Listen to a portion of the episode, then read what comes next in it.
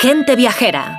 Carlas Lamelo. ¿Qué tal? Muy buenos días. Bienvenidos a Gente Viajera. Hoy les mando la postal sonora desde el Strip de Las Vegas. Vamos camino de una enorme esfera luminescente que acaban de inaugurar en la ciudad del pecado, en el estado de Nevada.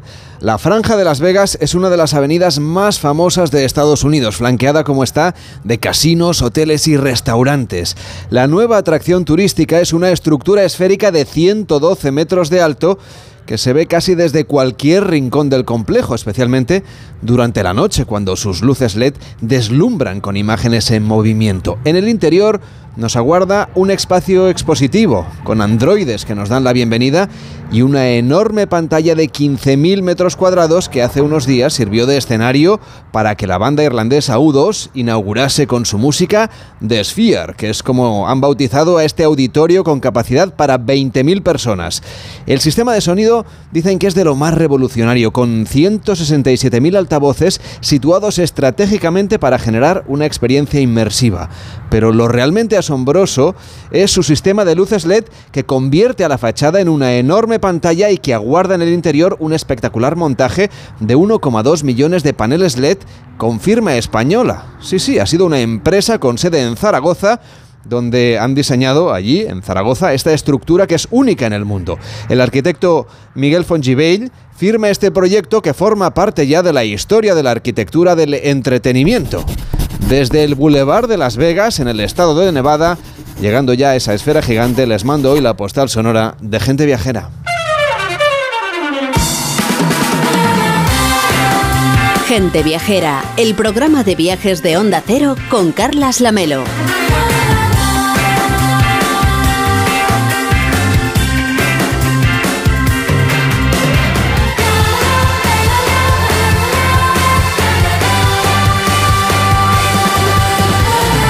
A las 12 y 11, las 11 y 11 en Canarias y con Víctor Herranz. ¿Qué tal, Víctor? ¿Cómo estás? Muy buenos días. Muy buenos días, Carles. Sabes que esta semana hay puente para quien tenga el orgullo de poderlo disfrutar.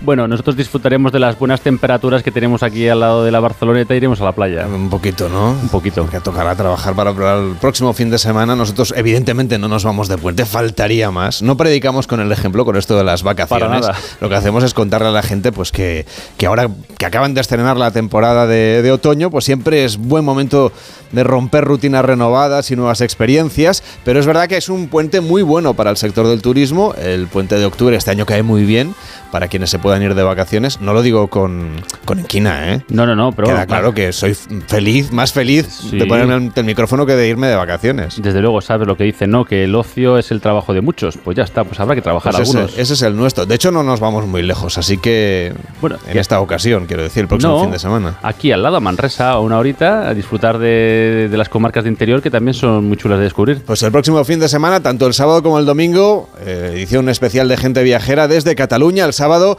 estaremos en Manresa recorriendo la ruta ignaciana de San Ignacio de Loyola y el domingo conoceremos las tierras del Ebro, en concreto la comarca de la Terra Alta, desde el punto de vista gastronómico, desde el punto de vista de los viajes de la memoria histórica y también para conocer esa reserva de la biosfera. Así que tanto el sábado como el domingo, Gente Viajera en directo desde Cataluña para disfrutar, como decíamos, de esta nueva parte del año, aunque no se nota mucho meteorológicamente, vas con manga corta y es verdad que tenemos un otoño bastante atípico, pero aún así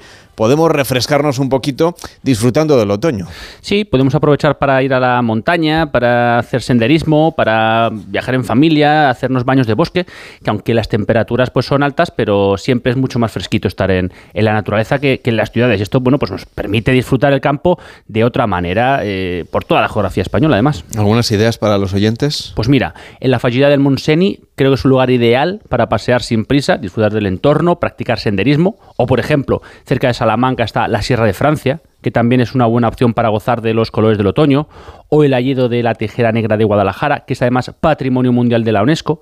Hablando de alledos también tenemos el bosque de Irati, todo un clásico en otoño, y si no, en Huesca, pues el Parque Natural de los Valles Occidentales de Jacetania, en la Selva de Oza, un espacio natural ideal para visitar el otoño, los paisajes, la orografía, disfrutar todavía de las buenas temperaturas, en familia con amigos, subir a la montaña, hacer picnics. Bueno, pues tenemos opciones de, todos los tipos hasta que bajen las temperaturas. Es que tenemos la suerte de vivir en un país con enormes senderos llenos de propuestas. De hecho, esta semana Luis Planas, el ministro de Agricultura, Pesca y Alimentación, ha presidido la celebración del 30 aniversario del programa de Caminos Naturales de España, una red que se ha consolidado como un referente del turismo alternativo y además en continuo crecimiento. Ya tiene 130 itinerarios que suman más de 10.700 kilómetros, o sea que andar casi no nos gana nadie. Desde luego, y aparte, pues este tipo de iniciativas, en la que han invertido también, hay que decirlo, pues 270 millones de euros, pues permite recuperar antiguas redes viarias, contribuye a impulsar la economía de zonas rurales y, bueno, pues dinamizar el medio rural. Cristina Clemente, subdirectora general de Regadíos, Caminos Naturales e Infraestructuras del Ministerio. ¿Cómo está? Buenos días. Hola, buenos días, Carles. Hay que dar a conocer esos caminos naturales de España, ¿verdad? Pues sí, la verdad es que estamos de enhorabuena, tal y como nos decían. Eh, el pasado jueves, 5 de octubre, celebramos nuestro 30 cumpleaños, eh, la fecha en la que se inició el programa de Caminos Naturales. Es un programa financiado exclusivamente con fondos de la Administración General del Estado y que en estos momentos desarrolla el Ministerio de Agricultura y que comenzó en el año 1993 en Girona con el camino del carrilero. Y en todos estos años, bueno, habrán cambiado un poco las tecnologías o los usos, pero bueno, los objetivos de la iniciativa son los mismos, ¿no? ¿Cuáles son estos principales objetivos que tienen con los caminos naturales? Sí, bueno, los caminos naturales eh, son itinerarios verdes eh, que están pensados para recorrerlos a pie o, o en bici, ¿no?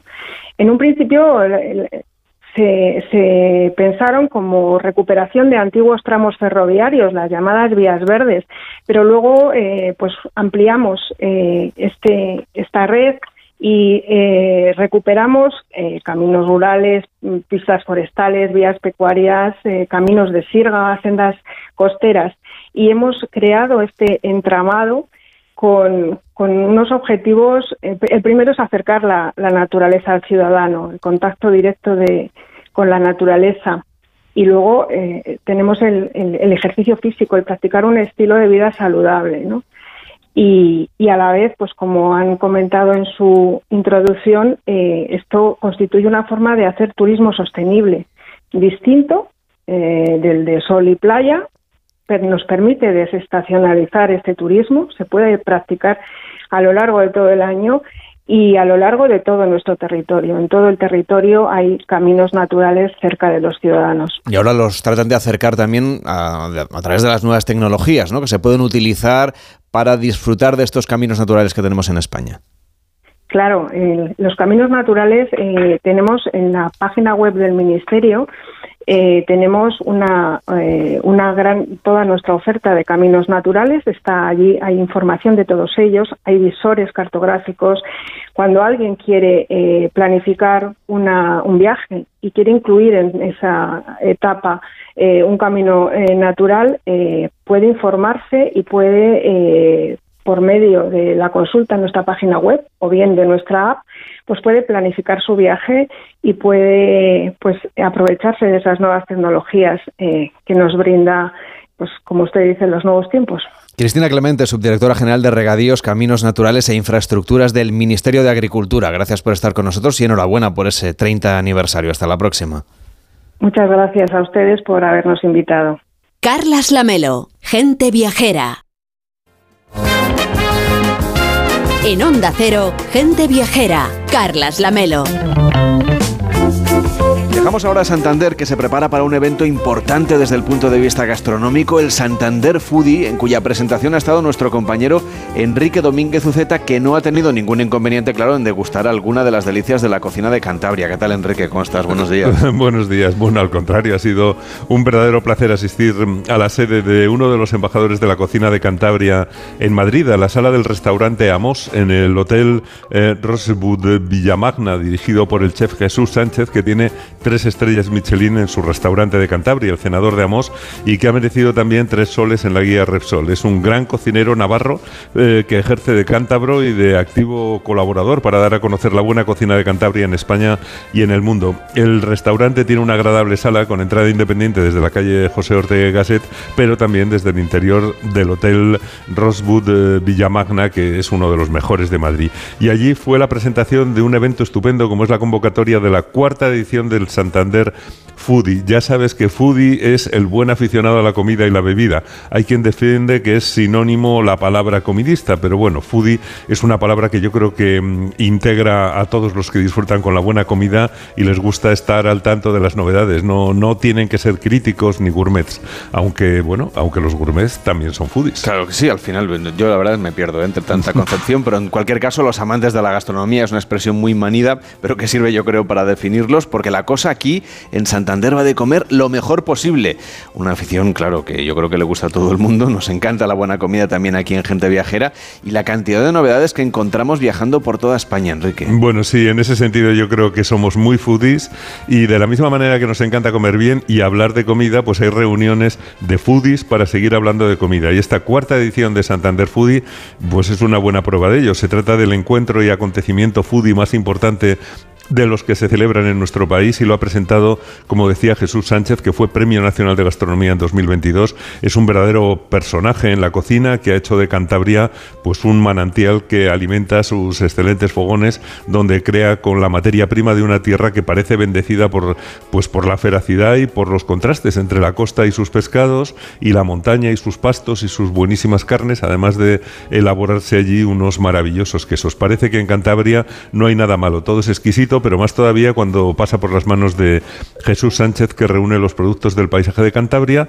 y los trata con acentos de la cocina navarra y francesa que tiene tan cerca. Y los ofrece en ese restaurante, el Senador de Amos, que está en, un sitio muy pequeñito, en Villaverde de Pontones, en una casona palaciega del siglo XVIII. ¿Y en qué va a consistir esta cuarta edición del Santander Foodie que se va a celebrar en la capital de Cantabria? Bueno, básicamente van a ser tres días de encuentros en torno a la cocina. Se presentarán ponencias, también productos. Los actos tendrán lugar en el centro de Santander en la Plaza de Alfonso XIII, con acceso gratuito, que yo creo que es una manera estupenda y, y además muy eficaz de llevar la alta cocina a la calle, a la gente, para que todo el que tenga interés en la gastronomía, el verdadero foodie, pues pueda acercarse a conocer el trabajo de los profesionales. Habrá show cooking, habrá catas, habrá degustaciones y música en directo en una carpa en la plaza y pondrán especial atención en incorporar a los niños al evento. En esta cuarta edición habrá un espacio dedicado a los más pequeños, el Santander Foodie Kids, para fomentar el amor por la cocina con talleres infantiles y diferentes actividades para que niños y niñas puedan aprender y divertirse haciendo ellos mismos panqueques y muffins saludables, rollitos de sushi, empanadillas también, siempre muy saludables. No sé si esto todo que acabas de contar es muy español, pero bueno, en cualquier caso, que, hagan panqueques y muffins saludables. Bueno, es muy importante que vayan aprendiendo en cualquier caso a comer bien, a utilizar productos de proximidad desde pequeños, vamos, que se aficionen a la cocina, a la cocina, cocinando ellos mismos y también distinguiendo un poco los sabores, las texturas, ¿no? Pues sí, es fundamental para que presten atención a la comida, para que perciban también el interés de sus padres, no solamente en que coman, sino también en que disfruten de la comida preparándola ellos mismos. Yo, desde luego, tengo ya en la familia un experto en preparar pizzas con solo dos años, o sea que yo creo que... apunta maneras. van por buen camino. Pero bueno, tiene también... Eh, es interesante el tema de la solidaridad en relación con la comida. No sé cómo será exactamente, pero el programa incluye una paella solidaria. Como ves, Carles, una verdadera fiesta de la buena cocina en la calle que este año irá precedida por la entrega de los soletes de otoño de la guía Repsol. Eh, la presentación en Madrid fue muy gastronómica, tuvimos ocasión de probar algunas de las eh, preparaciones de Jesús Sánchez, que también elaboró un cóctel especial para la ocasión, en la que estuvo acompañado, por cierto, por el director general de Turismo y Hostelería de Cantabria, Gustavo Cubero. Claro, es que este tipo de eventos son fundamentales al final para la promoción de un destino turístico como Cantabria, que tiene tanto que ofrecer en la naturaleza, pero también la gastronomía, donde además sabemos que siempre, siempre, siempre que vamos por allí se come muy bien. Bueno, esa es la idea y es cierto que se come de maravilla. El director general destacó que teniendo un producto de tanta calidad hay que presentarlo para que eventos de este tipo pues sirvan como escaparate de lo que ofrece su gastronomía y para atraer a los viajeros interesados en conocer esos productos cántabros los cocineros y los restaurantes. Es la quinta edición y las anteriores han ido tan bien que en esta cuentan con el apoyo del Gobierno de Cantabria y de instituciones como el Año Santo Lebaniego, también muy importante, de Cantabria Infinita, Alimentos de Cantabria, la ciudad de Santander, la guía Repsol, entre otros. Eh, la verdad es que ha sido un acontecimiento en el que les apoya mucha gente, incluso artistas como el cantante Víctor Manuel. Bueno, ya que lo has contado, Enrique, lo del año lebaniego, y estaremos, gente viajera en directo, el próximo 4 de noviembre, ya se lo podemos avanzar, tenemos todavía tiempo, se lo iremos contando con más detalles. Lo importante va a ser disfrutar de esa gran cocina, de los grandes productos que tienen en Cantabria. Bueno, sí, no solamente buenos, además es que están muy reconocidos. Eh, fíjate que hace poco que se ha elegido la mejor tortilla de patatas de España eh, y este año lo ha ganado la tortilla del grupo Cántabro Cañadío, que logró ya eh, el, mismo galardón en el año 2021, lo ha vuelto a ganar en el 2023 y me parece muy merecido porque la tortilla que prepara y supervisa el cocinero Pedro José Román es exquisita. El cocinero trabaja en el restaurante La Maruca, que pertenece también al grupo Cañadío, que tiene restaurantes en Cantabria y en Madrid. Es una alianza entre Paco Quirós y Carlos Crespo Viadero y tienen varios restaurantes, La Maruca, La Primera, La Bien Aparecida, el Gran Café Santander, que lo tengo al lado de casa y que lo conozco bien, y también he probado la tortilla del café del Centro Botín de Santander, eh, que tiene que ver con ellos. La compartimos. Tú también, me acuerdo, sí. Bueno, además que le ponen por encima lo que tú quieras, pero la verdad es que la base es maravillosa. Y, bueno, son deliciosas. Un éxito seguro, porque además se hacen con los mismos criterios e ingredientes en, en todos los restaurantes del grupo. Las patatas Mona Lisa, los huevos de la granja gallega Campo Mayor y aceite arbequina con cebolla, por supuesto, y muy poco hecha en el interior. Y así la verdad es que logran una verdadera maravilla. Pues es una maravilla hablar de tortillas hasta ahora y que puedas encontrar un plato excelente en dos lugares distintos, que no tengas que privarte de un buen pincho de tortilla, tanto si vives en Cantabria como si viajas a Madrid o vives en Madrid y viajas a Cantabria. Sí, bueno, es que este, este grupo ha logrado una personalidad en estéreo porque tienen un altavoz en Cantabria y otro en Madrid y seguro que quienes vayan a Santander, a esa cuarta edición de Santander Foodie, pues pasarán también por alguno de los restaurantes de Carlos Crespo, eh, que es propietario de, locales tan prestigiosos y recomendables como la bodega del Riojano, la bermutería Solórzano y Pan de Cuco. Yo creo que es uno de los mejores planes gastronómicos que se pueden hacer en Cantabria. Empezar en, ese bello café Botín, que está en el centro de Arte Botín, entre cristaleras, con vistas a la bahía, para tomarte un café allí, un glorioso pincho de tortilla. Luego puedes ir a tomar un vermú a ese templo de la bermutería que es Solórzano. Tienen más de de 140 referencias de Bermú, donde se pueden picar unas rabas y unas gildas perfectas. Luego te puedes ir a comer al restaurante que tiene más obras de arte en España, que es la bodega El Riojano. Estás allí entre eh, barricas que tienen pintadas las tapas con obras de, pues de Zobel, de Gerardo Rueda, de Guayasamín, de Genovés. Bueno, es una maravilla y no puedes dejar de mirar las obras de arte mientras vas comiendo pues cosas muy ricas. Tiene una ensaladilla verdaderamente maravillosa y unas carnes también, como digo, extraordinarias de Cantabria y los guisos de Cantabria porque allí hay mucho guiso de, cuchara, todo estupendo. Y si quieres ampliar el radio, pues también cerca de la capital está Pan de Cuco en Suesa y allí puedes probar las ostras, las anchoas de Santoña, los pescados, los guisos o el, o el arroz con pollo pedres, el, pollo picasuelos, es decir, que, no está criado, eh, digamos que fuera del medio natural. Una raza que es autóctona de Cantabria. Eh, bueno, este Pan de Cuco está cerca de la playa de Somo, que es una maravilla y pertenece a Carlos Crespo, que es otro embajador de Cantabria fuera de la comunidad, como Jesús Sánchez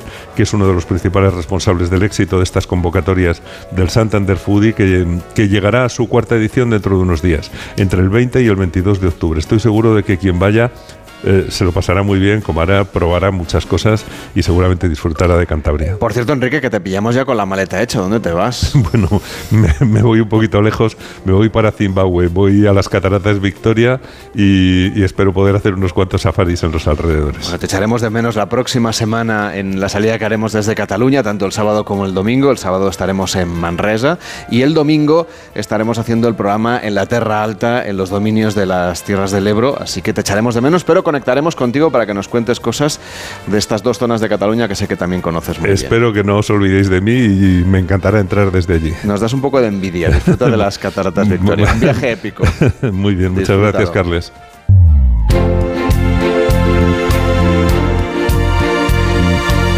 En Onda Cero, Gente Viajera, Carlas Lamelo. Pleno del Parlamento Europeo ha aprobado esta semana una resolución que persigue acabar con el cobro a los pasajeros por llevar una maleta de mano. Aunque todavía no es vinculante, es un paso previo para que se armonice la normativa sobre equipajes en los países miembros. La presidenta de la Comisión de Peticiones y portavoz del PP en la Eurocámara, Dolores Montserrat, ha sido quien ha liderado este cambio. Hace unas horas hemos grabado esta entrevista con la señora Montserrat porque eh, queríamos hablar de esta cuestión y ella hasta ahora estará asistiendo a la manifestación que se ha convocado en Barcelona y de la cual también les vamos a seguir dando cuenta. ¿Qué tal, señora Monserrat? ¿Cómo está? Buenos días. ¿Qué tal? Muy buenos días. Feliz de estar aquí con vosotros. El objetivo es acabar con las tasas extra que cobran algunas compañías aéreas por llevar equipaje de mano. ¿Cuál será el siguiente paso para que esto sea una realidad? Así es, pero bueno, lo primero que tenemos que explicar es que ya hay sentencias del Tribunal de Justicia de la Unión Europea donde ya determina perfectamente que el equipaje de mano debe considerarse un aspecto necesario del propio billete. O sea que cuando compras el billete representa que ya te tienen que incluir en ese precio del billete el el, equipaje de mano. Por tanto, estamos viendo como no todas las ah, compañías aéreas están cumpliendo esta sentencia y desde el Parlamento Europeo hemos exigido a la Comisión que haga cumplir a las compañías aéreas y evitar de una vez por todas estas prácticas abusivas que sufrimos todos los consumidores cuando vamos a comprar a veces un billete de, de avión y se nos dice que a lo mejor pagas más por la maleta de mano, subirla en la cabina, que no por el propio billete. Y por tanto, es una, una decisión que ha tomado unánimemente el, Pleno del Parlamento en favor de los consumidores. Ha sido por aclamación, reclama la Asociación de Líneas Aéreas. la idea de que esto, según ellos, no es vinculante. ¿Quién tiene la razón en esta cuestión? Es decir, ¿qué capacidades tiene la Eurocámara para hacer efectiva esta petición? Bueno, lo primero es cierto que no es una, aún no es una directiva ni un reglamento, sino que es una propuesta política y por tanto es una propuesta que sale por aclamación, que es decir que todo el Pleno del Parlamento, 705 diputados del Pleno del Parlamento de los 27 Estados miembros estamos a favor de proteger a los consumidores y sobre todo de decirle a la Comisión, oiga, aquí tiene eh, una unanimidad del Pleno del Parlamento de que le exigimos a usted, Comisión, de que haga cumplir la sentencia y que trabaje con las aerolíneas, algunas, no todas, eh, que incumplen, pues que realmente pues sean más transparentes, que cuando vayamos a comprar el billete esté incluido pues la, la maleta de cabina en el precio, que estandaricemos las medidas de estas maletas para todo el mundo igual, que no te pueda decir en un momento dado una compañía, ah, bueno, es que su maleta hace un centímetro más y por tanto le voy a cobrar extra su maleta. Por tanto, lo que estamos haciendo es una gran defensa a los consumidores y con una unanimidad. Y por tanto, la Comisión tiene muy claro que no hay división en esto y que tiene un mandato del Parlamento. Y estoy convencidísima que la Comisión se pondrá manos a la obra a trabajar con las compañías aéreas para buscar una solución y que ¿no? y defender sobre todo la protección de los consumidores. No hay mucha resolución que se aprueben en el Parlamento Europeo por aclamación, es decir, con la totalidad de la Cámara. ¿Cómo han sido las gestiones para conseguirlo?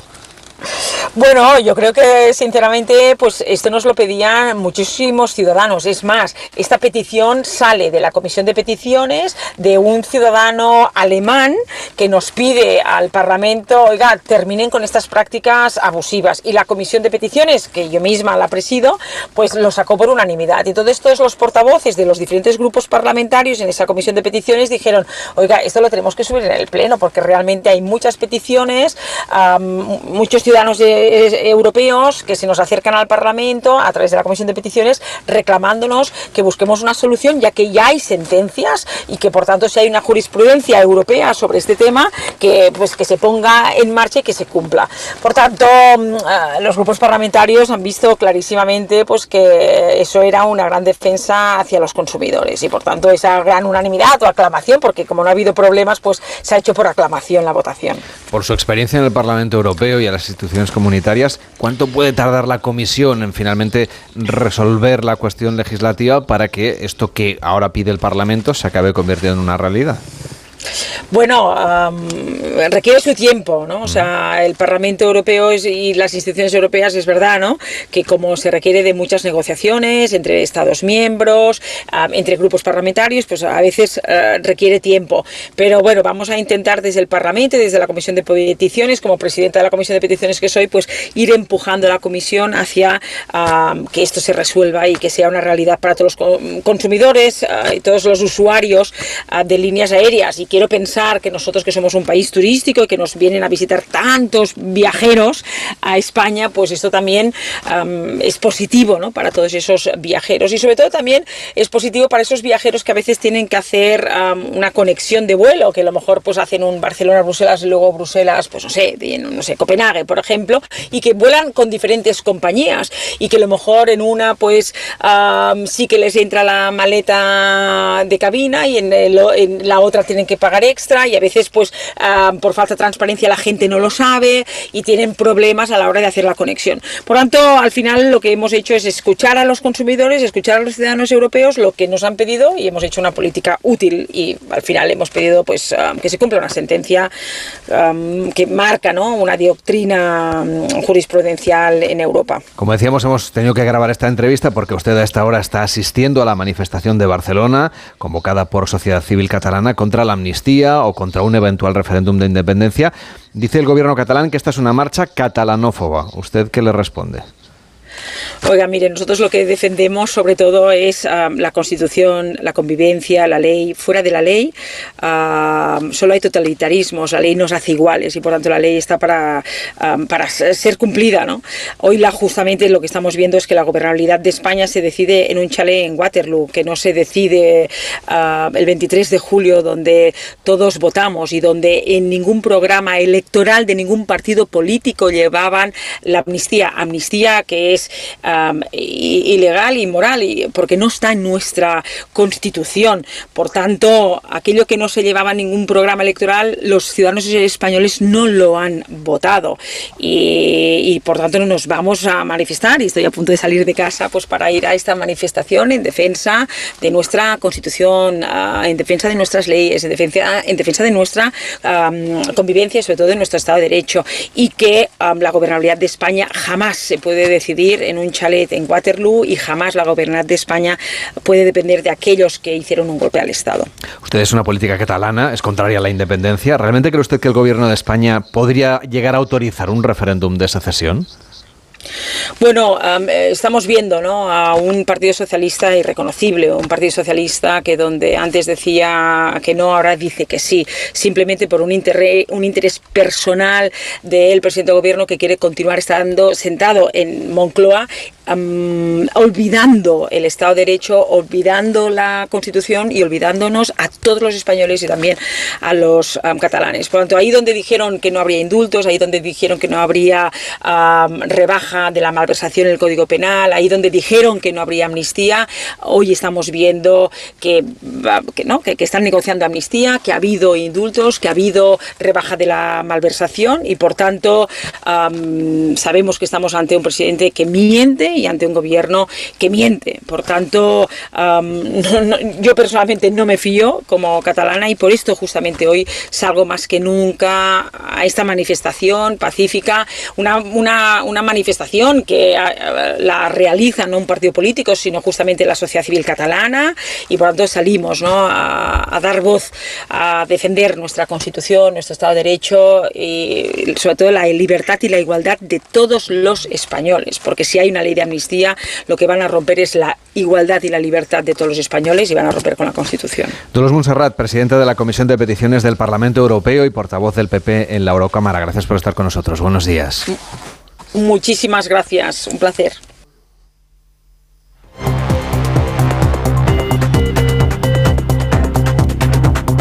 12.40, 11.40 en Canarias. Conectamos con los servicios informativos de nuestra cadena justamente para saber cómo evoluciona esa manifestación convocada en Barcelona bajo el lema contra la amnistía y la autodeterminación no en mi nombre. Juan Diego Guerrero, ¿cómo estás? Buenos días. ¿Qué tal, Carla Samelo? Pues eh, estamos muy pendientes de esa manifestación en la que se encuentra tu invitada, Dulos Montserrat, una manifestación a la que vamos a volver con tu permiso para contar a los oyentes de Onda Cero cómo transcurre ahora mismo ya por el corazón de Barcelona. En el Paseo de Gracia transcurre ya esa manifestación convocada por Sociedad Civil Catalana contra la amnistía y contra el referéndum de independencia en Cataluña. Con la ayuda técnica de Ismael de la Parra vamos a conectar ya con un primer punto donde se encuentra Gabriel Figueredo.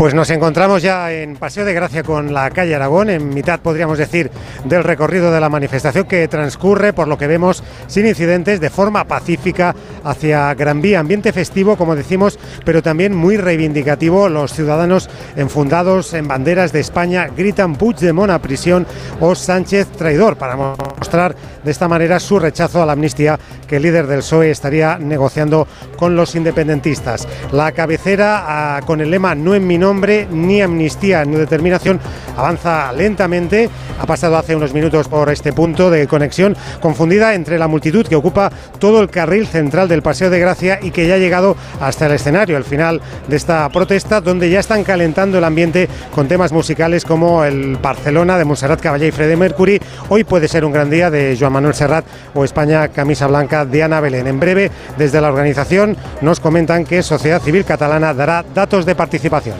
Miles de personas sabemos, pero pendientes de esos datos que nos decía Gabriel Figueredo que facilitará la organizadora Sociedad Civil Catalana. A esta manifestación asisten líderes políticos del Partido Popular y de Vox. Y lo hacen junto a presidentes autonómicos como la jefa del Ejecutivo madrileño, Isabel Díaz Ayuso, que ha transmitido un mensaje de ánimo a los constitucionalistas catalanes. No están solos, les ha dicho la presidenta madrileña. Vamos a otro punto de conexión, donde está en la técnica Juan Carlos García. Nos informa Ismael Terriza. 300 metros más atrás de esa pancarta que abría la manifestación portada por los organizadores de Sociedad Civil Catalana, tres centenares de metros, paseo de Gracia arriba. Como digo, avanza muy lentamente la comitiva de políticos precedida por un enjambre de fotógrafos y asistentes que quieren saludar y difícilmente pueden al presidente del PP, que es acompañado a su izquierda por el líder eh, popular en Cataluña, Alejandro Fernández, y a su derecha por la madrileña Díaz Ayuso, la presidenta de la Comunidad de Madrid, que era la primera en dirigirse a la prensa, ha acusado al líder del PSOE de llevar a España a un callejón sin salida y de hacerlo como un tirano. La escuchamos.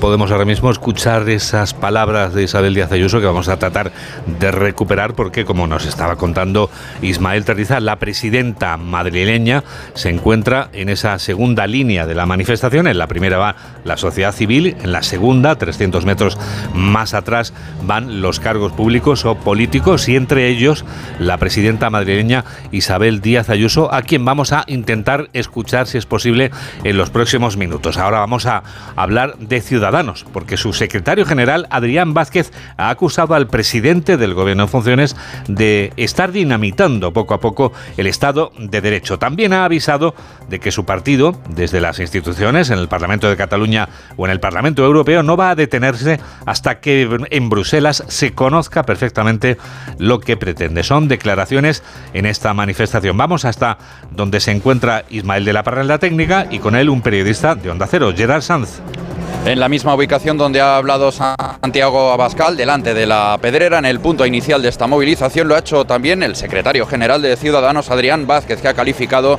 la ley de amnistía como la ley de impunidad y de desigualdad. Decía Vázquez que tiene sentimientos encontrados en el día de hoy. Por un lado, mucha tristeza que tengamos que miles de españoles salir a la calle para defender algo tan sencillo como nuestra Constitución, para protestar no contra una ley de amnistía, sino contra una ley de impunidad. Y también sentimiento eh, encontrado porque también es un día de celebración, de aquellos que celebramos la dignidad, celebramos la justicia, celebramos la libertad de aquellos ciudadanos que queremos basar nuestra democracia en el principio de igualdad y no en el principio de desigualdad, que es lo que está haciendo el señor Sánchez. Que nadie se lleve un engaño. El señor Sánchez no ha cambiado de opinión, ha cambiado de bando. A Vázquez le acompañaba el presidente de Ciudadanos, Carlos Carrizosa, que aseguraba que hoy se manifiestan los ciudadanos libres y que espera que se repita el éxito que tuvo la movilización de hace seis años. Onda Cero está contándoles en directo lo que ocurre en esa multitudinaria manifestación que recorre ahora mismo las calles de Barcelona. Seguiremos contándoselos dentro de 15 minutos, cuando sea la una, cuando sea mediodía en Canarias. Gracias Juan Diego Guerrero desde los servicios informativos de nuestra cadena 1245 1145 en Canarias.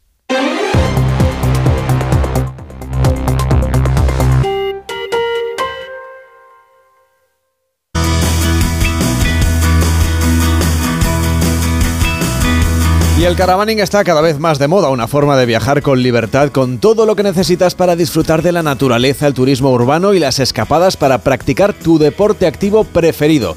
Llega el Salón del Caravaning del 7 al 15 de octubre en Fira de Barcelona. Descubre la libertad de viajar y la mayor exposición de autocaravanas y campers en un solo espacio, con 250 marcas presentes. Habrá zona de food trucks, música y charlas que van a inspirar tu próximo viaje. Adquiere ya tus entradas en saloncaravaning.com. Carlas Lamelo, gente viajera.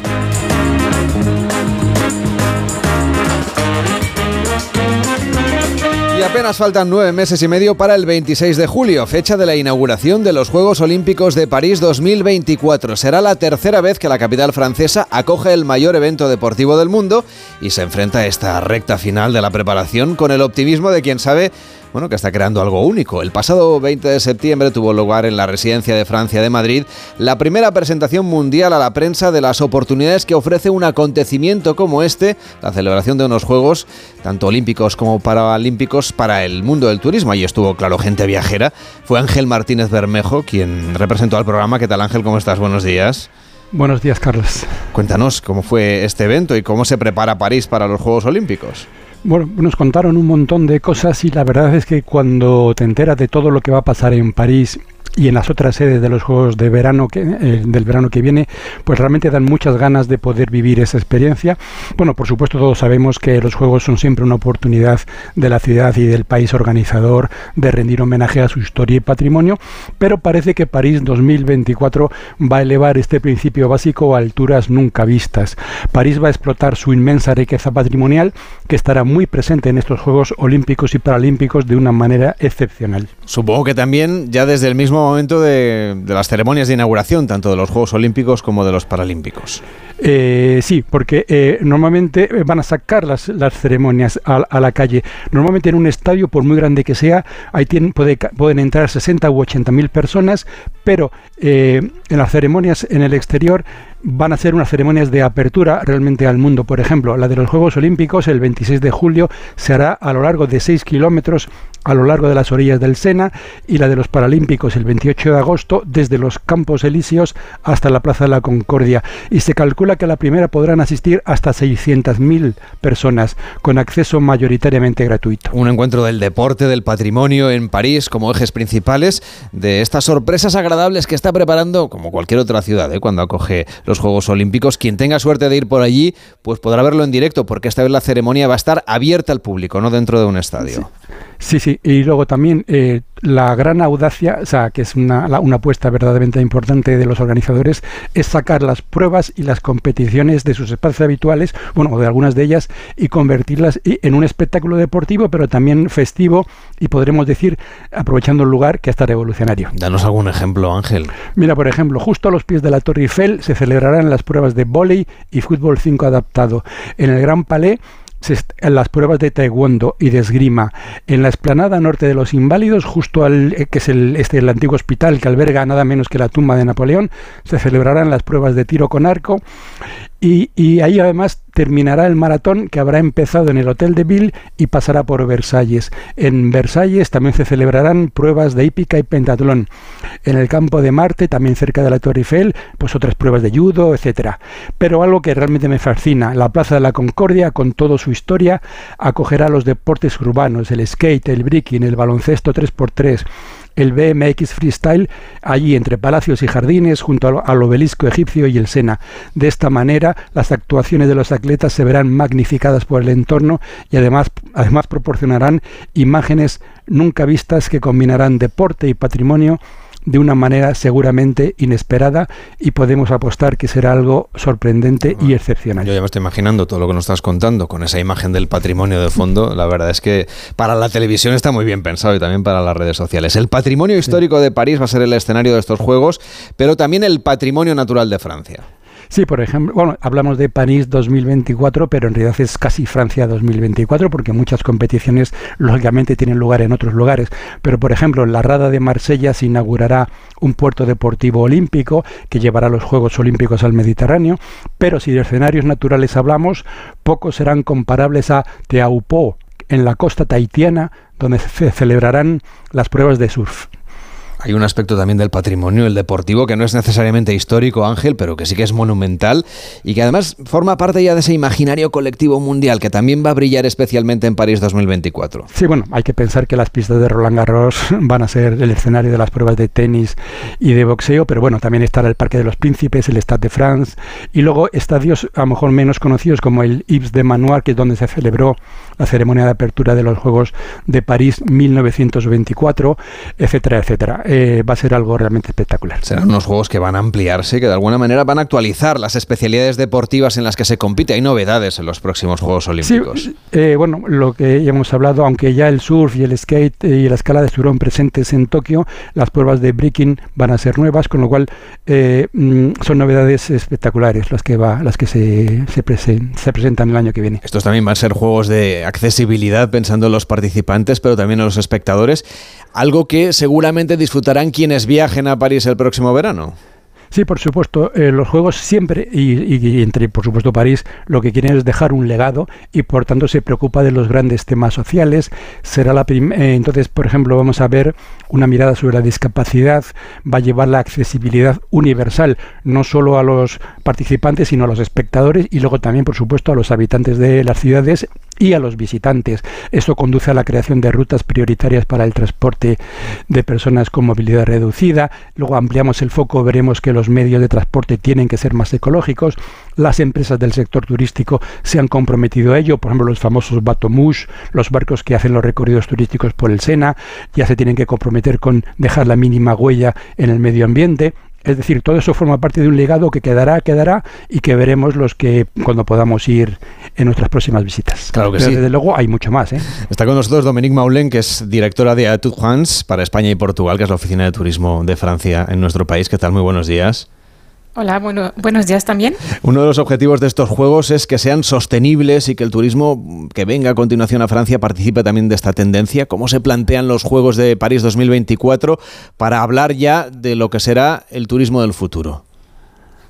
Pues la, gracias por la presentación, porque la verdad que fue muy, muy, muy, muy completa. Lo que pasa es que utilizamos también eh, esta vez los Juegos Olímpicos para eh, hacer test de innovación. Por ejemplo, sostenibilidad será también el control de flujo de turistas. Y ahora mismo estamos eh, apoyando a empresas, que sea startup o no, que ayudan a poder, medir los flujos de turistas para eh, que se quede agradable la experiencia de visitar un museo o de asistir a una prueba eh, en el futuro. Lo vamos a utilizar eh, esos eh, Juegos Olímpicos para hacer grandes avances en la gestión de turismo en Francia. la gastronomía siempre ha sido uno de los principales atractivos de cualquier viaje a Francia. por supuesto, los atletas van a disfrutar de unos alimentos certificados, con preferentemente de proximidad y reduciendo lo más posible los envases de plástico. ¿Eso va a ser una tendencia que veremos los visitantes en el futuro a París y a Francia? Sí, también, porque bueno, hemos empezado con una, ley en Francia que no permite tirar a la basura eh, comida para los restaurantes y para los eh, y para los, eh, las empresas como supermercados y queremos trasladar toda esta idea, esta ética eh, a los Juegos Olímpicos. También quiero decir algo que no hemos decir, que no está eh, claro, que ahora quiero dar claro que son los primeros Juegos Olímpicos 100% eh, paritarios con 50% de atletas femeninas y 50% de, atleto, de atletas también eh, masculinos. Así que por la primera vez será eh, paritarios. Eso es importante también. Son los juegos que van a apostar por el transporte público, por las energías renovables, como decíamos, pero todos tenemos en mente ese incendio de la Catedral de Notre Dame de París. ¿Cree usted que van a estar las obras acabadas para cuando se inauguren los Juegos? Ah, yo creo que sería un gran sueño de, nuestra nación y de nuestro presidente. No lo puedo asegurar. Eh, seguro que, cuadría, que cuadrará muy bien si, todo se puede terminar al mismo tiempo. Lo que hacemos, por supuesto, es apoyar a los transportes públicos para que todos los, eh, los turistas eh, visitantes que quieren ir a ver pruebas puedan utilizar eh, transportes públicos. Eso es un gran trabajo que se hace ahora mismo en París y sobre todo en París, aunque hay otras ciudades, eh, para dar um, esta visibilidad, esta posibilidad de tener transporte público en las grandes ciudades que funcionan durante grandes eventos deportivos. Dominique Maulén, directora de Atout France para España y Portugal. Gracias por acompañarnos. Buenos días. Gracias. Ángel, la verdad es que tenemos esta excusa para, viajar a París, pero, pero no nos haría falta porque siempre es una ciudad imprescindible. Un día vamos a, a, plantearle a los oyentes un viaje diferente por la capital, ¿te parece? Eh, próximamente podemos hacer muchos viajes, todos podemos hacer muchos viajes a París continuamente y, realmente con, motivos y con temáticas muy distintas y, y, lo bueno es que siempre serán fantásticos. Ángel, hasta la próxima semana que te vamos a tener con nosotros en los especiales desde Cataluña. Que vaya bien, muy buenos días. Un saludo. Llegan las noticias, nos cuentan qué es lo que ocurre en el mundo, pendientes de lo que está pasando en esa manifestación en Barcelona y desde luego que después de ponernos al día de todo, seguimos viajando aquí en Gente Viajera como hacemos habitualmente. Hasta ahora mismo.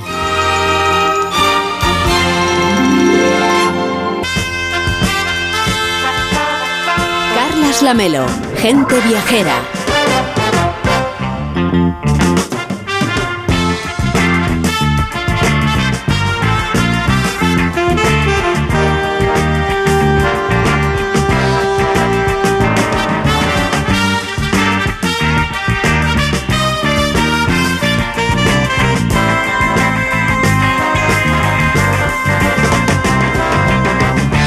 1 y 10, las 12 y 10 en Canarias, segunda hora de Gente Viajera con Mariano López. ¿Qué tal, Mariano? ¿Cómo estás? Muy buenos días. Hola, muy buenos días, Carles. ¿Qué tal? ¿Preparado para disfrutar del otoño gastronómico en Galicia?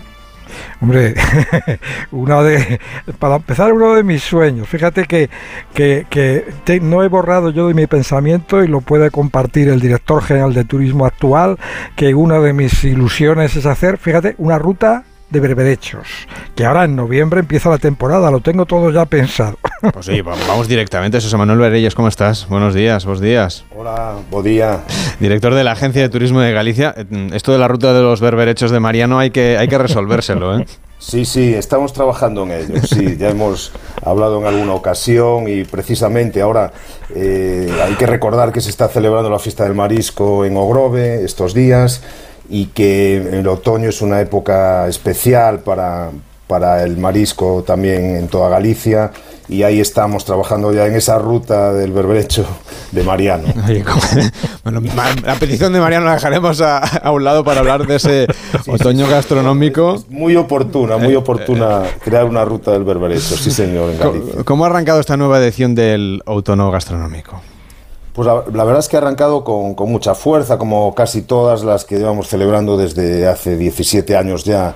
Es un producto que nos ayuda mucho a desestacionalizar, en el que se combina pues las estancias en alojamientos de turismo rural en Galicia con la gastronomía de temporada. Es desde luego un producto que tiene muchísimo éxito, como decíamos. ¿Qué experiencias eh, destacaría usted de las que se pueden vivir? Pues eh, es un, producto muy versátil porque tiene un, pues se puede utilizar como simplemente eh, ir a, cenar o a, cenar o a comer a de nuestros alojamientos de turismo rural. Eh, en la versión menú otoño gastronómico, pues por 35 euros. La verdad es que yo diría que es un producto antiinflación porque lleva costando lo mismo desde hace, yo creo que por lo menos 10 años. También se puede combinar pues, la estancia en el establecimiento con, con la gastronomía, eso sería un paquete autónomo gastronómico que es un menú otoño gastronómico y, una estancia de una noche del viernes o del sábado, el fin de semana otoño gastronómico, que es eh, las noches del viernes y del sábado y dos menús otoño gastronómico, y también un fin de semana familiar con dos personas, eh, dos adultos y un niño, y también hay la posibilidad de dos personas y, dos, y dos adultos, perdón, y dos niños. Em, también quería destacar la, posibilidad que ofrece el Otoño Plus en algunas casas de, la oferta, que son 74 en total, pues algunas de ellas ofrecen eh, productos relacionados con, el, con, el, turismo activo, pues paseos a caballo, recogidas de setas, etcétera, etcétera. O sea, creemos que es un producto muy completo pues para disfrutar entre ya el 15 de septiembre pasado y el 17 de, diciembre próximo. Vamos a recordarle a la gente viajera que hay una página web que es turismo.gal donde está toda esta información, porque es evidente que hay varios paquetes en función de la situación de cada uno de los días que se pueda ir de vacaciones, etcétera. ¿Cuáles son los productos eh, estrella en el otoño cuando vamos a Galicia, sea dentro de estos paquetes ya turísticos pensados o, o si nos queremos traer algún producto, por ejemplo, de souvenir cuando volvamos a casa?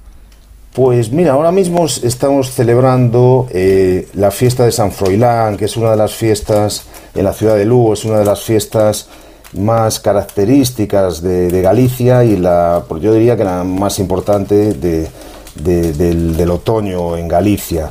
Eh, es una fiesta en la que hay un, se puede degustar eh, el pulpo, en, el pulpo a feira en, unas casetas que se instalan allí en el, en el ferial después son los meses con R típicos de Galicia, pues para disfrutar del marisco. Ah, te recordaba la celebración estos días también de la fiesta del marisco de, Ogrove. Y después hay productos de interior, como pueden ser las setas. Este año está siendo muy buen año para los boletus, que son las setas con las que se inicia probablemente la temporada en Galicia y mm, que después se incorporan otro tipo de, setas, cogomelos, como aquí se llaman en gallego. Y por supuesto, pues las castañas, las castañas que están empezando a recogerse en algunos sitios y que fundamentalmente eh, tienen su máxima expresión en los magostos que se celebran pues eh, el día 1 de noviembre. Yo diría que estos eh, productos, pues bueno, pueden ser unos. Pues al menos hay que irse un mes más destacados. Digo que al menos hay que irse un mes de vacaciones a. sí, sí, claro, claro. Y además está habiendo muy buen tiempo, con lo cual, pues bueno, este otoño, pues está siendo especial aquí en, Galicia. Uno de los establecimientos adheridos a este otoño gastronómico es la Casa Rural da Botica, una típica casa de labranza en Loimil, una parroquia en el nordeste del término municipal de La Estrada o de Astrada en la provincia de Pontevedra, una casa que a mediados del siglo pasado cambió de actividad, Víctor, alojando una de las primeras boticas de esta zona.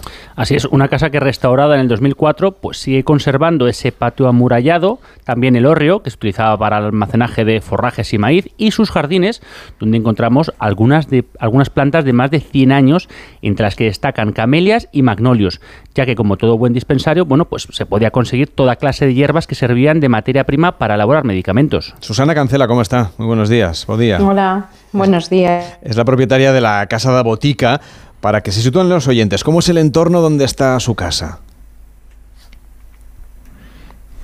Susana, no sé, hemos perdido a Susana, es una lástima, pero enseguida vamos a hablar de ella y de, y de esta propuesta, como decíamos. Tenemos otra, en realidad, que podíamos eh, conocer, Víctor. En este caso nos vamos a ir al borde de los cañones del río Sil, en el corazón de la Ribeira Sacra, y descubrimos la Casa Grande de Rosende, un pazo restaurado que ha conservado la arquitectura tradicional y también los muebles de la época. Sí, y rodeado por más de 10.000 metros cuadrados de jardines y viñedos, encerrados también entre murallas de la antigua Casa Noble, rodeados de silencio y de paz, y de esa sensación maravillosa que tenemos en Galicia de, magia ¿no? y de tranquilidad y de paz. Voy a saludar a Miguel Beitides, perdón, Vieites, que es propietario de la Casa Grande de Rosende. ¿Cómo está? Muy buenos días. Muy buenos días. ¿Cómo es dormir eh, en un pazo gallego del siglo XVI? Sí, pues es una experiencia nueva y de poder vivir, ver cómo vivía la hidalguía gallega ya por el 18, 19. Ustedes han mantenido bastante de la decoración, del mobiliario, de la manera como se ha ido conservando este pazo, ¿verdad? Sí, realmente este pazo se vivió siempre y entonces pudo conservar todos sus muebles y nosotros hemos querido respetar esa imagen valle-inclanesca del 18, 19, que es un reflejo de esa vida hidalga de la Galicia. José Manuel, es muy importante lo que nos cuenta eh, Miguel, ¿verdad? Que, que, se conserven esos pazos y que, y que sean un atractivo turístico para ir a conocer ahora en el autónomo gastronómico, pero también en cualquier otra época del año. Sí, creemos que es una experiencia interesante para conocer la realidad gallega, el visitar estas casas estas casas nobles de Galicia. Nos decía José Manuel que para el turismo de Galicia también es muy relevante. Sí, desde luego que sí. Eh, hay que decir que la normativa de turismo rural en la comunidad gallega, pues probablemente sea de las más estrictas del territorio español, teniendo en cuenta que no puede existir ninguna casa o alojamiento de turismo rural que tenga menos de 50 años. Con lo cual, eh, cualquier persona que, que, elija la red de alojamientos de turismo rural va a encontrarse pues, con una, principalmente con una casa de piedra restaurada en la que eh, puede encontrarse elementos de labranza, también puede ser una casa grande y por supuesto eh, los pazos, los pazos que son algo pues muy exclusivo de, de Galicia, esos palacios en el medio rural, donde por un precio muy razonable alguien va a poder disfrutar pues de aquella eh, de aquel ambiente y de, que había pues eh, hace siglos porque hay pazos que están en la red de turismo rural que son del siglo XVI eh, desde luego yo recomiendo a todos los que puedan visitar o hacer turismo rural en Galicia pues elegir estos establecimientos Mariano, menuda experiencia dormir en un pazo y pasar por allí pues unas buenas horas de vacaciones, ¿no? Pues sí, fíjate, pazo del siglo XVI se dice pronto y lo importante que es esa normativa que ha, que ha subrayado ahora José Manuel Merelles, es decir, el director general de turismo, que no haya casas rurales con menos de 50 años. Eso ya te garantiza, digamos, una solera en la ocupación que tiene que ver con el trato, con los productos y las experiencias y también con el emplazamiento. Yo, si me permites, quería preguntar también a José Manuel Merelles, este verano ha sido Galicia obtenido la demanda de ocupación más alta de su historia, si yo no estoy mal informado. Ha habido un incremento de, respecto a otros veranos. Y yo me preguntaba si también esperan que en el otoño gastronómico tenga también en consonancia otro incremento y también hasta qué punto se produce un trasvase, es decir, hasta qué punto esas personas que van, esos turistas que van en verano, bueno, pues eh, digamos, se apuntan también luego a disfrutar del otoño en los pazos en el resto de las propuestas que realiza Galicia. Sí, la verdad es que este, este verano y este año está siendo pues el, mejor año turístico de la historia de Galicia. Hemos, hay que tener en cuenta que el 2022 fue el, el año de récords históricos en visitantes y peregrinos a nuestro territorio y que este año, en los ocho primeros meses, pues ya tenemos un 6% más de visitantes, y un, aproximadamente un 2% más de peregrinos. Estamos observando también que se está produciendo pues un fenómeno de desestacionalización tanto en el Camino de Santiago con cifras muy importantes en los meses de mayo y junio y también ahora mismo en el mes de septiembre. Los datos que tenemos de, de ocupación son hasta el mes de hasta el mes de agosto pero eh, todo apunta a que el mes de septiembre pues va a ser también un, mes de récord en Galicia.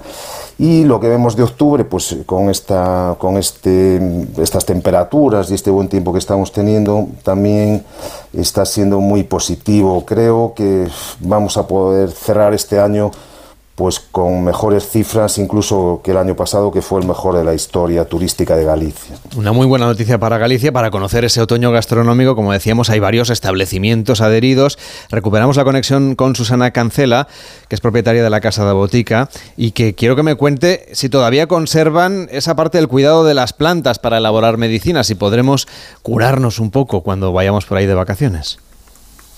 Pues sí, sí que conservamos, conservamos todo lo que era la parte del jardín eh, y después ahora pues pusimos muchas otras plantas medicinales para que las personas que nos visitan las puedan eso incluso coger, bueno, pues sí. Me han contado que hay que pedir cocido con filloas por encargo. ¿Cómo es el cocido con filloas? El cocido con filloas, pues sí, un cocido con todo lo que la sopa del cocido, el cocido con las dos verduras, tanto los grelos como el repollo y después las filloas de pedra, como toda la vida se hacen eso. Sobre una piedra se hace un almohado, en galego se llama, y es pues eso, que lleva harina, huevos y bueno, se puede hacer un caldo con huesos y después pues nada, ahí con un buen tocino y luego eso, eso es un buen cocido con filloas. Susana creo que lleva toda la mañana cocinando, me parece. Sí, porque estamos en autónomo gastronómico. Efectivamente. Sí. Pues que se dé muy bien este autónomo gastronómico, que disfruten muchísimo los clientes de esta casa de botica en Aestrada. Y hasta la próxima, Susana. Buenos días. Hasta la próxima, buenos días. Y Miguel, nos quedamos con ese interés por ir a, vivir unos días de descanso en un pazo gallego, que es una de las propuestas, me parece, más, eh, en fin, eh, más interesantes para disfrutar de este otoño gastronómico. Hasta la próxima. Muy buenos días. Muy buenos días, hasta la próxima. Y José Manuel Merella es director de la Agencia de Turismo de Galicia. Un placer volver a hablar del otoño gastronómico, una excusa más para viajar a Galicia. Ya saben que en turismo.gal van a encontrar toda la información, están todos los alojamientos, eh, todos los menús, lo que van a poder comprar, eh, reservar, lo que van a poder comer. O sea que toda la información antes de partir de viaje ya nos podemos organizar toda la ruta. Un fuerte abrazo, hasta la próxima. Un abrazo, buen domingo. Y Mariano, mañana se cumplen 90 años del estreno en España de una película excepcional, de King Kong. Así que nos propones viajar al edificio protagonista, podríamos decir, de la película, al Empire State Building.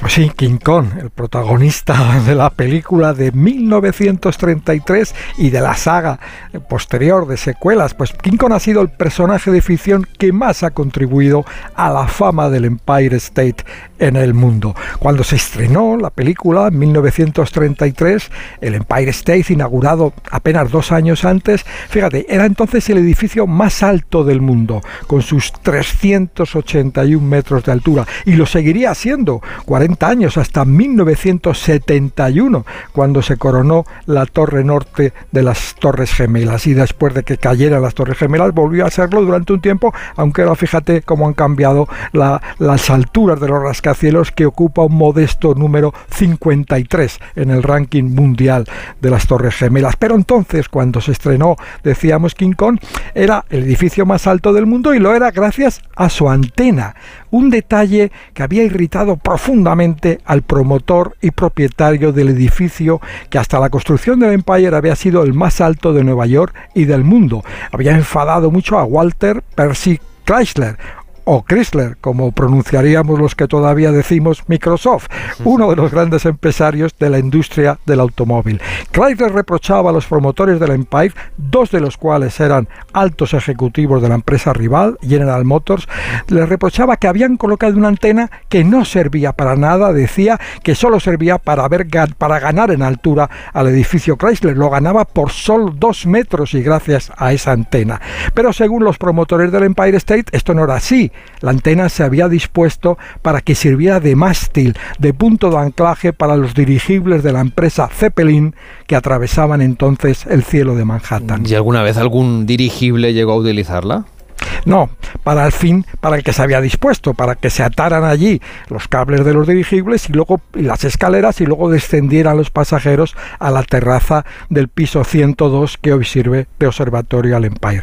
Al dueño de la empresa Zeppelin le pareció que la terraza era demasiado pequeña y que el viento era demasiado fuerte, que era muy peligroso anclar allí los dirigibles. Con todo hubo tres aproximaciones sin viajeros. En diciembre de 1931 un dirigible pasó pues, junto a la antena para hacerse una foto. Al año siguiente otro se ató al mástil durante unos minutos también para una foto y poco después un tercer dirigible utilizó la antena para descolgar un paquete de periódicos y buscar publicidad para, para el diario que, que, que se descolgaba. Seis años después finalizó la historia de los cepelines. Uno de ellos, el Hindenburg, se incendió cuando aterrizaba en Nueva Jersey.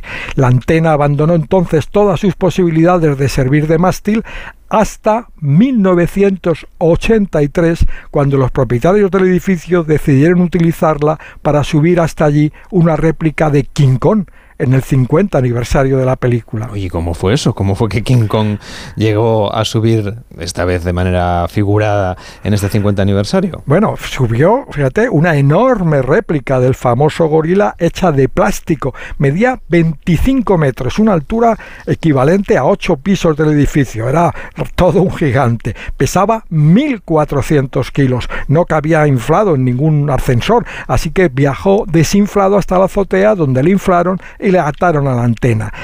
El viento soplaba a 160 kilómetros por hora. Estamos hablando de esa altura de 300 y pico metros. el nuevo King Kong con ese viento pues no paraba de golpearse contra la aguja de acero y de repente pues un hombro del gorila reventó. Y en unos minutos ese gigante enorme de plástico se desinfló. Se desinfló del todo. Al final lo que quedó fue una bola gigante de plástico sin forma que el viento golpeaba una y otra vez contra la antena. A los propietarios se les planteó entonces un dilema. ¿Qué hacían con los aviones, dos biplanos preciosos de época que habían alquilado para recrear la famosa escena de la película en la que los aviones rodean al gran gorila? Pues decidieron que ya que habían pagado el alquiler, pues que tenían que volar los aviones. Así que el 50 aniversario de King Kong finalizó con la imagen de dos aviones volando en torno a un gigantesco muñeco desinflado. Al día siguiente lo repararon, lo volvieron a inflar, pero de nuevo el viento le golpeó contra la antena y acabó completamente destrozado. por eso no lo han repetido ahora en el nuevo aniversario, 90 años después del estreno del, del auténtico King Kong. ¿Cómo es, Mariano, la visita al Empire State Building? Por si alguien no ha subido allá arriba. Claro, es, es, por cierto la atracción número uno de Estados Unidos votada según las votaciones que se hacen repetidas veces y por supuesto de Nueva York es el, el más icónico, decíamos. El Empire State está abierto al público todos los días del año, desde las 12 de mediodía hasta las 9 de la noche. Los horarios con más afluencia de público son las dos primeras horas después de la apertura y la hora de la tarde, la hora mágica que permite ver el atardecer y, y, ver también y pedir matrimonio. demonio. También yo, eso. Yo he visto alguna petición ahí arriba. Exacto. Ahora lo comentamos porque efectivamente eso es una, una, una, vamos, una, una, un detalle muy importante para, para quienes tengan esa, esa ocasión y ese gusto. Hay varios tipos de entradas. La más común es la que permite acceder a los observatorios que hay en los pisos 86 y en el último en el 102. El observatorio del piso 86 es al aire libre. Da la vuelta al edificio de modo que te permite ver Manhattan en todas las direcciones con esos también icónicos eh, telescopios de, de formato, digamos, triangular. También se puede visitar, se pueden visitar con otra entrada o con una entrada combinada con la de los observatorios, se pueden visitar las exposiciones situadas en los pisos 2 y 80. En una de ellas, en una de estas salas, en una de estos pisos, hay una sala en la que se ha simulado el abrazo de King Kong al edificio. la cara de King Kong está fuera de una ventana simulada y dentro de esa ventana, de esa sala, están las manos, las garras de King Kong, que parece como si hubieran atravesado las paredes y se pueden tocar, sentir cómo vibran y al mismo tiempo que se escucha al monstruo gruñir porque está muy enfadado. Fíjate esa relación del, de King Kong con el Empire que continúa, digamos, en una sala de exposiciones. Hay también visitas guiadas y desde hace, desde abril, hay una novedad. Se puede desayunar los sábados a la hora del amanecer en el observatorio de la planta 86 a unos 130 euros por persona. Y como tú decías, también se pueden hacer peticiones de mano, propuestas de matrimonio en el, en el observatorio del último piso por unos mil dólares por pareja. Decimos el precio por si alguien alguien. Poco me parece para el amor de tu vida. Exactamente, yo también estoy completamente de acuerdo que no hay gasto que lo. Vamos, eso no tiene precio. Eh, un detalle: está prohibido subir por las escaleras y la excepción se ha dado esta misma semana, el pasado martes, cuando se ha celebrado la 45 edición de la carrera por las escaleras del Empire hasta la planta 86. 1576 peldaños, unos 18-19 por piso, que los corredores elegidos por rigurosa invitación, por la invitación del New York Runners Club, bueno, pues tardan en subir unos 10 minutos. El récord está en 9 minutos 33 segundos. A ver quién sube 9 minutos y esos segundos 1576 peldaños. Casi prefiero que me pongas música, Mariano. bueno, pues sí, un tema que muchos consideran el himno musical del siglo XXI en la ciudad de Nueva York. El himno del siglo pasado sería el New York, New York de Sinatra. El de este siglo es un tema del rapero Jay-Z, marido de Beyoncé, en el que colabora Alicia Keys. Se llama Empire State of Mind, un homenaje al apodo de Nueva York, Empire State, en el que se inspiró el nombre del rascacielos. La letra del rap contiene referencias a muchos lugares, barrios, calles de Nueva York y la parte que canta Alicia Keys, que acaba de estrenar musical en, el circuito de salas pequeñas de Broadway, la parte que canta Alicia Keys, pues dice que Nueva York es una jungla de cemento donde los sueños se hacen realidad y añade, no hay un lugar en el mundo que se pueda comparar a Nueva York. Empire State of Mind, música para sentir el Empire State, la visión de los rascacielos, Nueva York.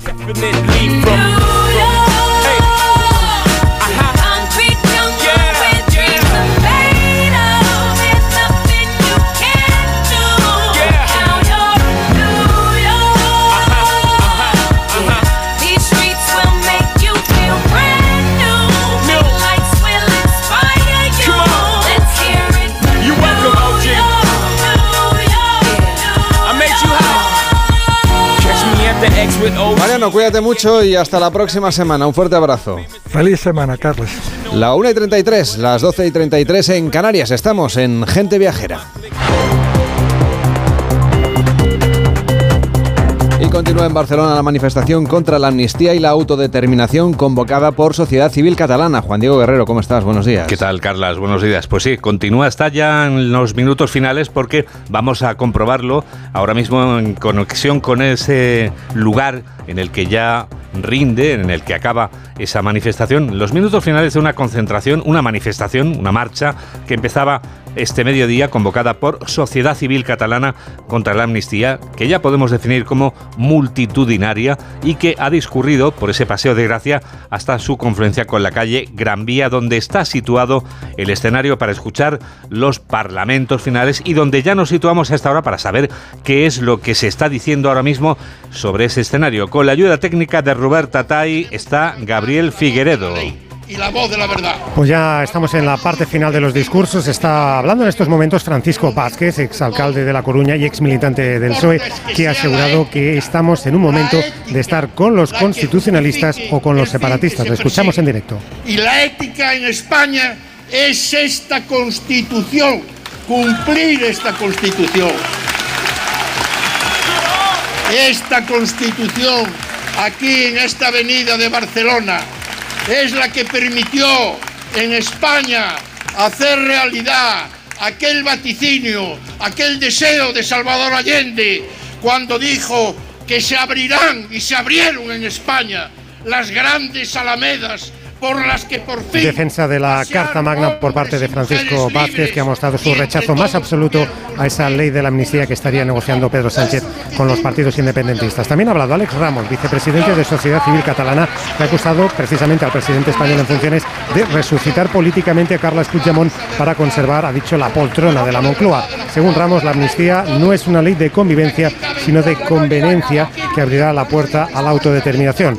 Sociedad Civil Catalana ha reclamado también al PSOE que recupere el espíritu de la transición y acaben las concesiones a cambio de nada. También ha intervenido en este mitin final la catedrática de Derecho Constitucional, Teresa Freixas, que ha dado sustento jurídico a la oposición a la amnistía, que ha calificado como ley de discordia. Falta por intervenir para culminar estos discursos la presidenta de Sociedad Civil Catalana, Hilda Mata. Ahora está en el uso de la palabra Francisco Vázquez, el exalcalde de A Coruña, que también fue embajador de España en la Santa Sede, pero no abandonamos esa zona porque también cerca de donde se encuentra ese micrófono inalámbrico de Gabriel Figueredo tenemos otro más, otro más en el que está otro periodista de Onda Cero con el que queremos hablar de los primeros datos ya de participación aportados por la sociedad civil catalana, convocante de esta manifestación. Sociedad Civil Catalana ha cifrado, así se lo hacíamos saber en la última conexión, en 300.000 las personas que se han dado cita en esta manifestación que ha discurrido en un ambiente muy festivo y reivindicativo. Robert Calvo lleva toda la mañana escuchando testimonios de personas de la sociedad civil, de la gente corriente que se ha acercado a esta manifestación. Robert, cuéntanos. Hay mucho ambiente, mucho ambiente hasta ahora sigue viendo en el Paseo de Gracia donde no se mueven los cientos de miles de personas que han acudido a esta manifestación a favor de la Constitución, como acabamos de escuchar en los discursos, y contra la amnistía que podría aplicar Pedro Sánchez a los líderes independentistas a cambio de la investidura. Algunos opinan que no lo hará, otros creen que ya está todo hecho. En este Paseo de Gracia lleno de banderas de España ha habido cánticos muy duros contra el líder de Junts, contra Carles Puigdemont y también contra el resto de líderes independentistas. Además, acusan de traidor al presidente del gobierno en funciones. Pero sin duda, esta manifestación, esta manifestación que se ha convertido hasta ahora en una concentración que no se mueve, es una demostración de fuerza del constitucionalismo en Barcelona a solo cuatro, cuatro días del 12 de octubre. Gracias, Robert, gracias, Gabriel Figueredo, a todo el equipo de periodistas que está siguiendo con intensidad junto al equipo técnico esta manifestación de la que ampliaremos más detalles, Carlas, en el Noticias fin de semana, que va a comenzar justo cuando acabe tu gente viajera. Pues ahí estaremos pendientes, enganchados a la radio. Gracias, Juan Diego, un abrazo. Un abrazo. Hacemos una pausa en Gente Viajera y seguimos viajando. Nos vamos a ir a Huesca, que ha recibido el premio al mejor destino de turismo de aventura de Europa en los World Travel Awards, conocidos como los Oscar del turismo.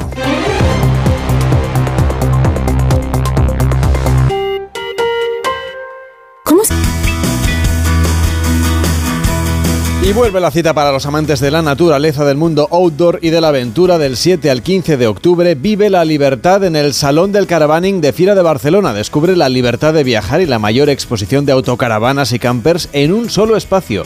Vas a encontrar los últimos modelos de caravanas y autocaravanas con ofertas y descuentos exclusivos y todos los accesorios que necesitas para tu viaje. Además, el Caravaning es un punto de encuentro. Habrá food trucks, música, charlas inspiradoras. Adquiere ya tus entradas en Salón Caravaning caravaning.com.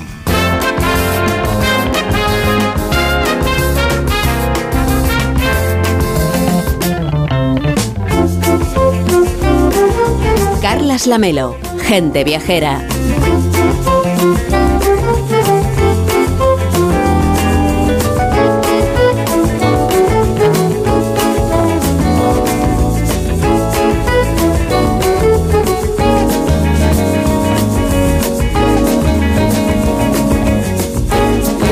Turismo de aventuras está en constante crecimiento. El año pasado superaba las cifras de facturación de 2019 y es que la pandemia parece haber acentuado el deseo de disfrutar de los entornos naturales y de hacer deporte allí. Algo que, Alejandra Carril, buenos días. Sé que tú tampoco pierdes la oportunidad de hacer cuando puedes. Buenos días, Carles. Sí, sí, sin duda. Eh, yo creo que subir a la sierra o subir a la montaña, eh, en cuanto se tiene oportunidad, es la mejor opción para desconectar. Y bueno, en mi caso, si además hay zonas para hacer piragüismo, muchísimo mejor. Entonces tienes que viajar a Huesca porque esta semana han recibido la distinción de ser el destino de turismo de aventuras líder en Europa.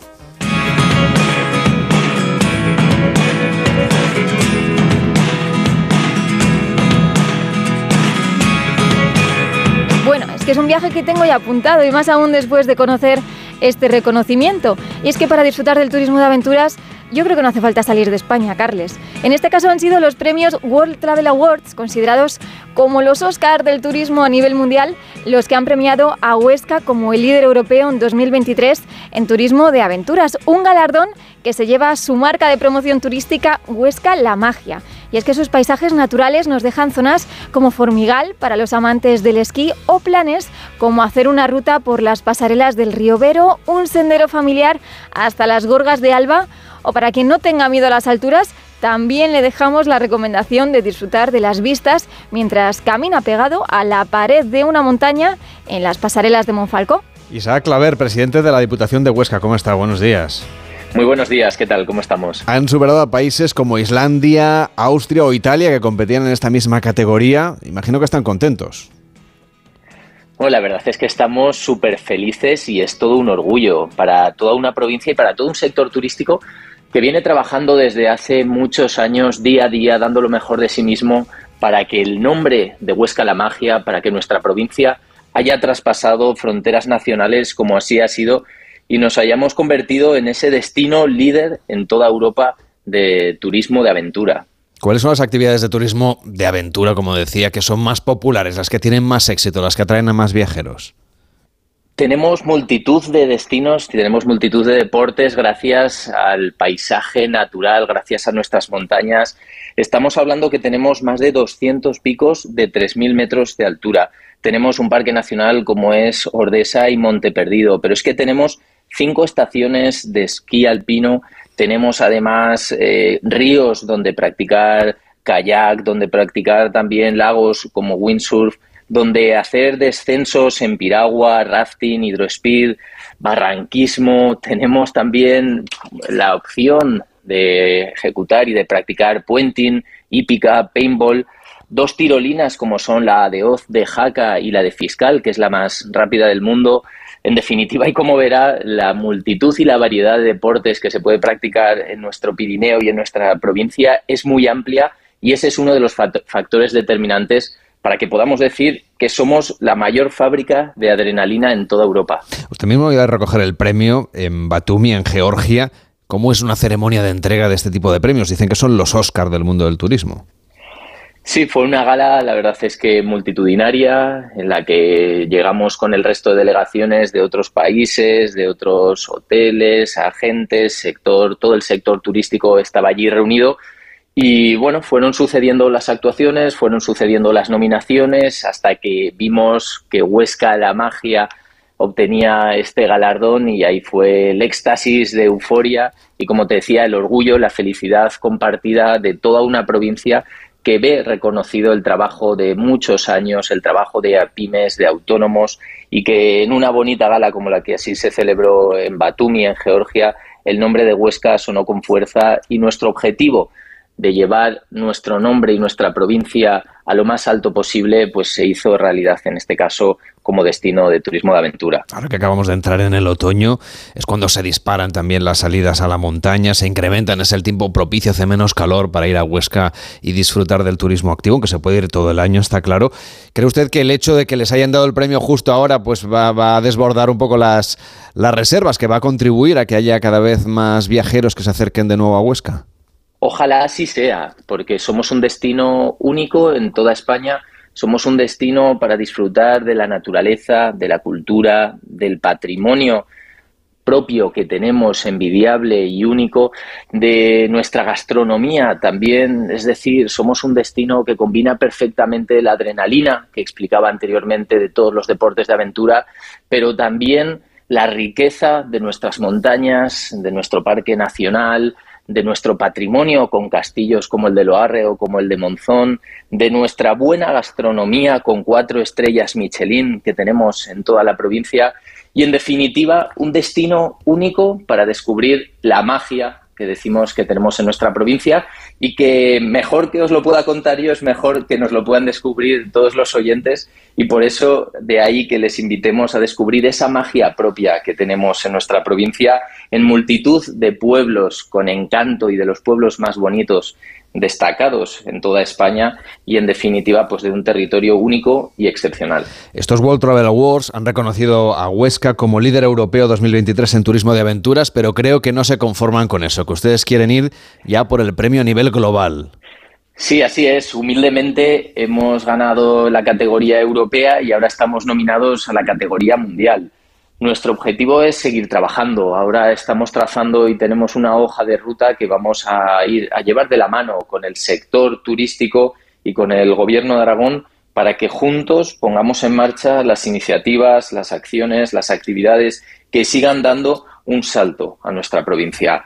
Hemos llegado a este galardón a nivel europeo pero como te decía, humildemente nuestro objetivo es seguir dando pasos, es seguir internacionalizando nuestra provincia afianzándola como ya es un destino referente en toda España, un destino referente de montaña, de aventura, de adrenalina.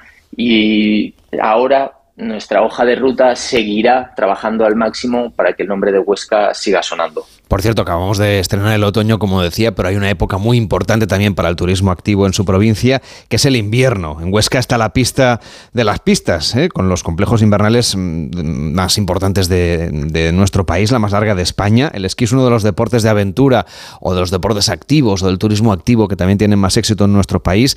Ya sé que depende mucho de la climatología y que la pregunta es difícil, pero ¿cómo prevén ustedes que vaya esta temporada de invierno cuando llegue? Así es, como bien decías, Carles, la temporada de invierno y el esquí es uno de nuestros deportes rey. Y tenemos Formigal Panticosa, que es la pista de esquí alpino más larga de toda España. Pero es que además tenemos Candanchú, tenemos Astún, tenemos Cerler, tenemos pistas de esquí de fondo que también son referentes nacionales, como Candanchú, Port, los Llanos del Hospital, en Benasque o Pineta. Y esperamos que sea una temporada muy positiva. Nuestro objetivo y nuestra apuesta por el sector de la nieve es total y ya sabes que depende de la climatología y de cómo sucede o cómo se desarrolla la temporada y eh, cómo nos acompaña el tiempo a partir de los meses de invierno, pero en ese sentido vamos a hacer todo lo posible para que nuestras estaciones sigan siendo ese referente de esquí, que ya lo son en España, y se puedan convertir en una referencia también a nivel europeo para que consigamos atraer turistas, para que podamos, consigamos atraer visitantes del resto de Europa. Isaac Claver, presidente de la Diputación de Huesca, gracias por acompañarnos y enhorabuena por ese reconocimiento internacional. Hasta la próxima. Muy bien, muchísimas gracias a vosotros y desde aquí la invitación para que todos los oyentes de Gente Viajera puedan descubrir la magia que tenemos en Huesca, que seguro que no les defraudará. Muchísimas gracias. Carlas Lamelo, Gente Viajera. Gente Viajera, el programa de viajes de Onda Cero con Carlas Lamelo.